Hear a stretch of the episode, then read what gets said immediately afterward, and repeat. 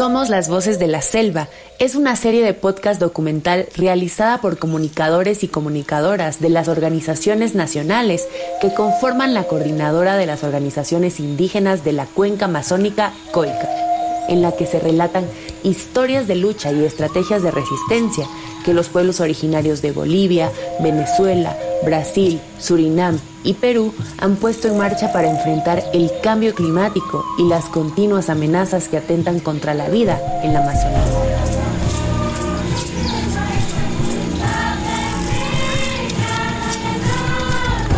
Les presentamos las historias de la selva y sus protagonistas.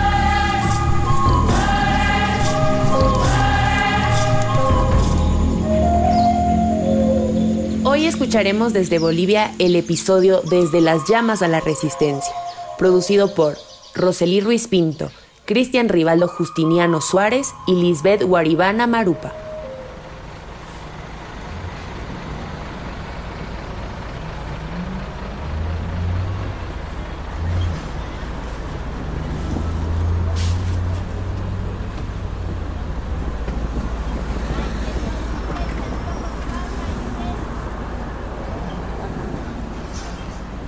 Nos encontramos con la comunidad Naranjo en la provincia Chiquitos, a siete horas de viaje de la ciudad de Santa Cruz de la Sierra, en el gran oriente boliviano. Dios mío. ¡Vamos! Ya. Está viniendo, está viniendo aquí el fuego. Vamos, vamos.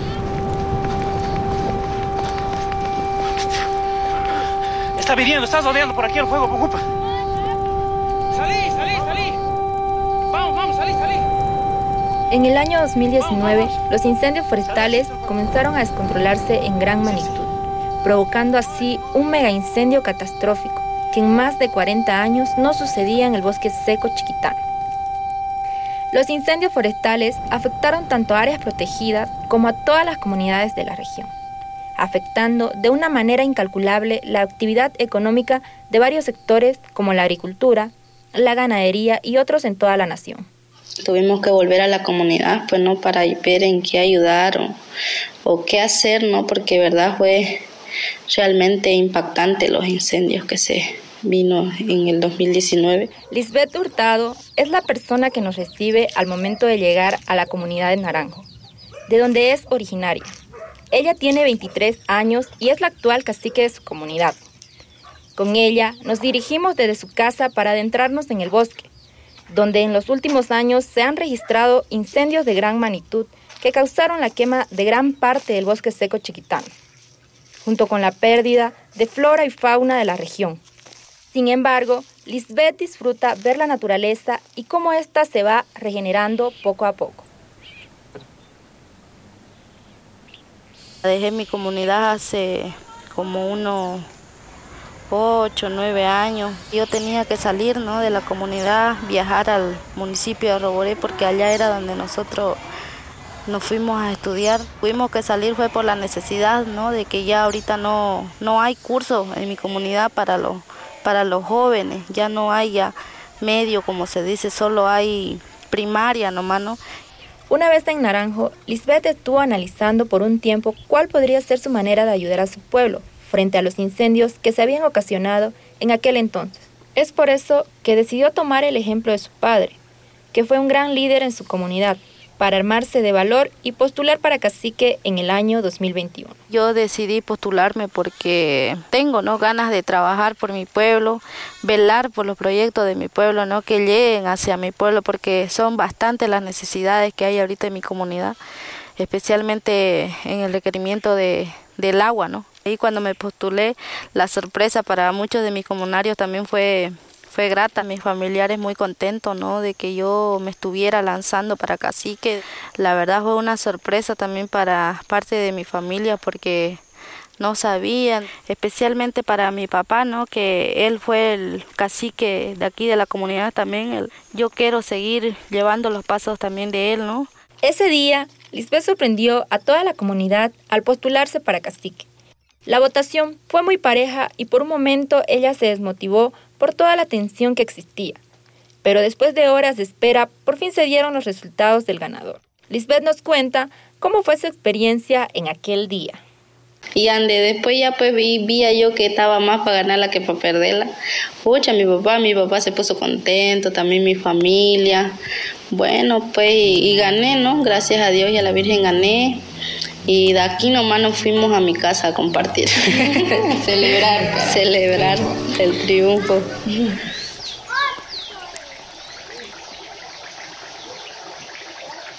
La chiquitanía enfrenta uno de sus momentos más duros.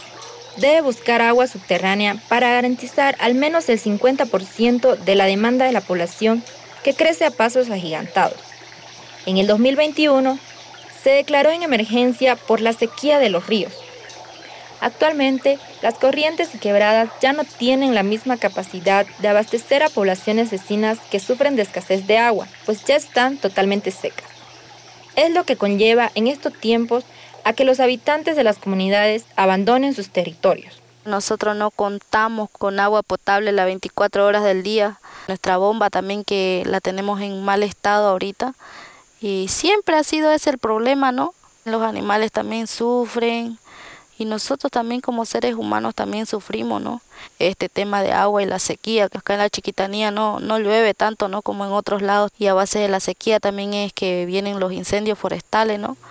El problema del agua repercute a varios niveles, como dice Lisbeth. Las enfermedades en niños y adultos aumentan al no tener agua potable. La sequía perjudica no solo a los pobladores de la región, sino también a los animales y por último cuando existen incendios, estos se propagan mucho más rápido.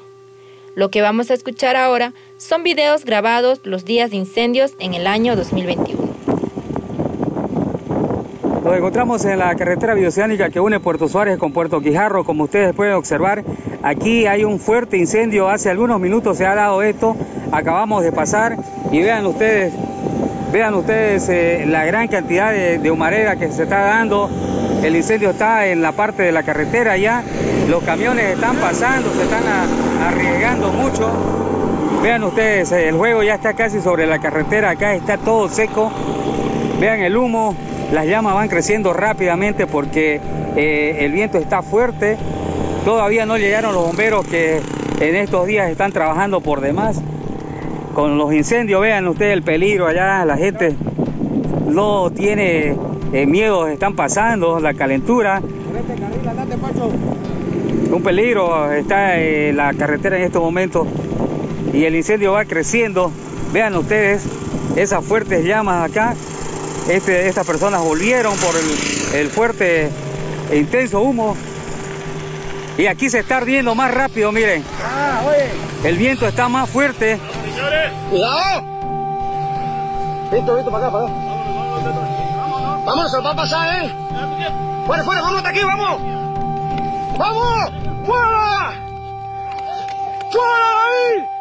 Estos incendios se acercaron tanto que afectaron a la comunidad de Naranjo. Aquí, la cacique Lisbeth da su apreciación en una entrevista con respecto a los problemas que vivieron en esos momentos. Nuestra preocupación es las quemas aquí en nuestra comunidad. Si ustedes lo ven, está todo desierto. El agua que más necesitamos para nuestra comunidad para los animales, necesitamos para, para nuestras vacas del módulo, necesitamos pasto, colones de pasto para el ganado, sal, todo eso, porque todo se ha quemado y el ganado ya no tiene que comer. Y para los comunarios, ¿no? necesitamos ayuda de alimentos, igual de agua, eso es lo que necesitamos porque todo está quemado, está devastado todo. Viendo todo su territorio devastado, Lisbeth y toda la comunidad de Naranjo entró en desesperación así como don Adolfo Chávez Belluma, coordinador de Relaciones Internacionales y Cooperantes de la COICA, que durante los incendios del 2021 decía lo siguiente en una entrevista. Como dicen, eh, las imágenes hablan por sí solos. ¿Qué comerán el día de mañana eh, las familias que viven acá en Naranjo, en, la, en el municipio de Roboré? De qué echarán manos para la sobrevivencia de los animales silvestres, la recolección de fruta. Hay una gran desesperación, las políticas del Estado plurinacional de Bolivia no están viendo la propia realidad y cada vez más estamos perdiendo eh, la fauna, la flora, todo lo que es la biodiversidad, lo que es ese conjunto del ecosistema para precautelar justamente que no haya la elevación del CO2 y que realmente del tema del cambio climático es desesperante. Ese día, Lisbeth salió de Naranjo rumbo a Roboré, cuando de repente, en el trayecto de su viaje, se encontró con un gran incendio que estaba ya a unos metros de su comunidad. Ya en este año que hubo recién, del 2021, ese sí fue también que impactó toda mi comunidad alrededor. Ese fue el incendio más grande sí que hubo, parece, que afectó casi todas las comunidades. El fuego venía pues cerquita ya y pucha, fue bastante nuestra preocupación porque tuvimos que volver de volada nomás de ahí a la comunidad a avisar que ya venían los incendios para también nosotros poder así llamar a, a los bomberos, a los a guardaparque y todo, ¿no? Para que ya de ahí ya ellos se vayan informando para que puedan venir a ayudar a controlar los incendios. A medida que el incendio se esparcía por el territorio, la preocupación persistía en las comunidades. Es de ahí cuando los mismos comunarios se armaron de valor y decidieron organizarse para realizar grupos de mitigación para combatir los incendios. Cuando nosotros ya pues vimos los incendios alrededor de la comunidad, empezamos a llamar a un lado, a un lado, a otro. Cuando llegaron pues ya estaba bien cerca ya, incluso con maquinarias haciendo brechas, ¿no? Para que el fuego no, no entre pues a la comunidad, haciendo brecha por todos lados. Incluso con agüita le echaban así para que no entre a los canchones que ya estaba cerquinga y arenas también otros le regaban arena, ¿no? La sociedad en general, incluyendo bomberos voluntarios y defensa civil, se unieron a la lucha de tratar de controlar los focos de calor que cada día se extendían más hacia otros sectores de la chiquitanía. Rafael Ruiz Pinto fue uno de los voluntarios que junto con sus amigos salieron desde Santa Cruz hacia las zonas afectadas para impedir que se propaguen los incendios. Todo empezó cuando acudimos a un llamado de una hacienda que estaba cerca de un señor llamado Don Paul reunió a jóvenes donde estaba mi persona junto a cuatro amigos más. Nosotros acudimos con palas, palos, rastrillos y baldes. Yo salía desde las 7 de la mañana, volvía a eso de las 12, una de la madrugada a dormir. y eso que no era nada, porque a veces a las 3 de la madrugada recibíamos un llamado que el incendio se había propagado y teníamos que ir. Subimos a unos cerros y de allá el paisaje pues era eh, muy triste, ¿no? De allá se, iba, se veía todo convertido en ceniza, los animalitos por ahí por las calles corriendo para salvarse, pues es muy triste, ¿no? Y también arriesgado a la vez, peligroso, porque era demasiada altura, el humo te, te asfixiaba demasiado. Nosotros ahí sí todavía no teníamos equipamiento, solo estábamos con barbijos. Fueron días difíciles para las comunidades afectadas y para los voluntarios que se unieron a combatir el fuego. Rafael llegó hasta Naranjo, a la comunidad de Lisbeth, como nos cuenta ahora. Ahí sí fue feo porque las viviendas eran hechas de, ese material. De barro. Este, sí, y palmeras así. Ah, sí. Palmera seca y pues el incendio, una chispa y eso rapidingo. Había personas que corrían de sus viviendas con miedo, había niños también, como corrían las aves de los árboles por el humo. Fue un fue impactante la verdad. La mayor parte de la emoción fue tristeza, ¿no? Tristeza y rabia a la vez por ver por los animales corriendo, las personas llorando, perdiendo su vivienda, todo lo que tenían, lo poco que tenían que sobrevivían, que es sembradío, cosas así. Y rabia porque, ¿para qué hacer atacar al medio ambiente si es la herencia que le tenemos que dejar a, a los que nos siguen? Esa era la rabia. Y rabia también porque en, plena, en pleno eso que nosotros vivimos, los del gobierno seguían haciendo elecciones y no acudían. Pasó tiempo, meses, para que recién llegue la ayuda. Si bien el Estado llegó con ayuda de alimentos y agua para las comunidades afectadas, fueron los comunarios quienes desde el inicio se organizaron de manera rápida para sostener las brigadas de ayuda y a los voluntarios que llegaban, consiguiendo donaciones y apoyo humanitario por distintos lados. Cuando comenzó el primer incendio, nosotros nos reunimos, ¿no? Los comunarios, yo como cacique y parte un poco de mi directorio para poder también hacer una olla común primero para los primeros soldaditos que fueron los primeros que vinieron a apagar, a controlar los incendios. Tuvimos que buscarnos unas dos personas de ahí de la comunidad que vayan también a ayudar a contribuir con, con esto de los incendios para que vayan a ayudar a aplacar el, el fuego, ¿no? Recibimos bastantes ayudas de ONG, de instituciones y de muchas más, ¿no? A pesar de la ayuda recibida, el impacto de los incendios en las comunidades fue devastador. En Naranjo, las pérdidas fueron incalculables. Los bosques de alrededor perdieron muchos animales, se perdieron potreros y sembradíos. Más que todos los animales fueron los que se vieron más afectados, ¿no? Los animales que se encontraban en, en el monte, ¿no? Es una pena, la verdad, que entre el fuego a su comunidad y arrase con todo, ¿no? Porque usted sabe que el fuego cuando una vez prende, pues ya no hay ni quien lo apague. A nuestro municipio lo declararon en desastre, ¿no? Mayormente los incendios forestales son causados por la sequía, los chaqueos o preparación de la tierra para sembrar que no son controlados, los avasallamientos de tierra y la tala de árboles entre muchos otros factores. Lisbeth nos cuenta cuáles fueron las posibles causas que provocaron los incendios en la Chiquitanía. Bueno, pues este incendio que se ha, se ha provocado recién nomás, ¿no? que se ha visto, ha sido pues a causa de lo que a veces vienen de otros lados, ¿no? Del alto, de, bueno, pues del occidente, ¿no? Que vienen otras personas que no tienen la misma costumbre y creencia de nosotros, ¿no? Que a veces se les prohíbe quemar, ¿no? En tiempo de sequía, pero no hacen caso, pues ellos igual nomás prenden fuego y ande eso es lo que ocasiona ahora, ¿no? Que no, no saben controlar, digamos, sus chaqueos. Pese a los daños ocasionados a la naturaleza y a las comunidades afectadas, se han visto muy pocos intentos por reconstruir el bosque seco chiquitano. Actualmente se desarrolla un proyecto de reforestación bajo el sistema agroforestal en algunas comunidades lejanas donde las ayudas y los proyectos casi no llegan.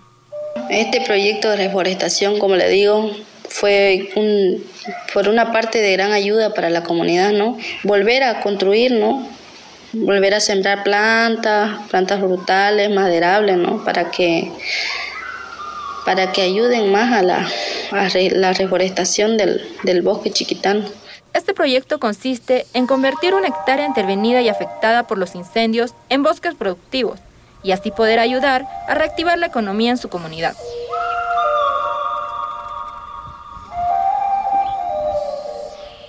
Desde que Lisbeth decidió ser cacique de su comunidad, supo que tendría que afrontar varios problemas. Por un lado, los que han venido afectando a su comunidad, como la falta de agua, los incendios y también el escaso apoyo de recursos económicos.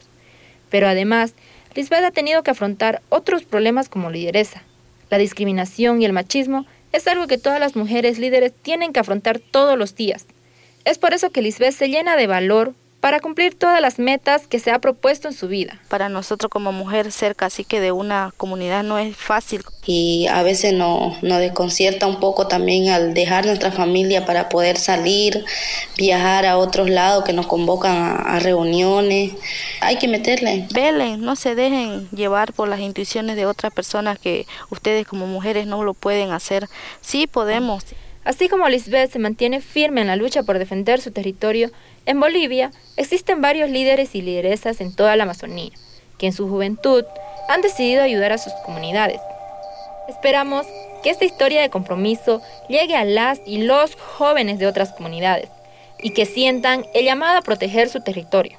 El único mensaje que le daría a a mis otras comunidades son que velen por los intereses y los proyectos que lleguen hacia nuestras comunidades, ¿no? Que luchen y, y saquen adelante a su, a su pueblo y velen por su territorio.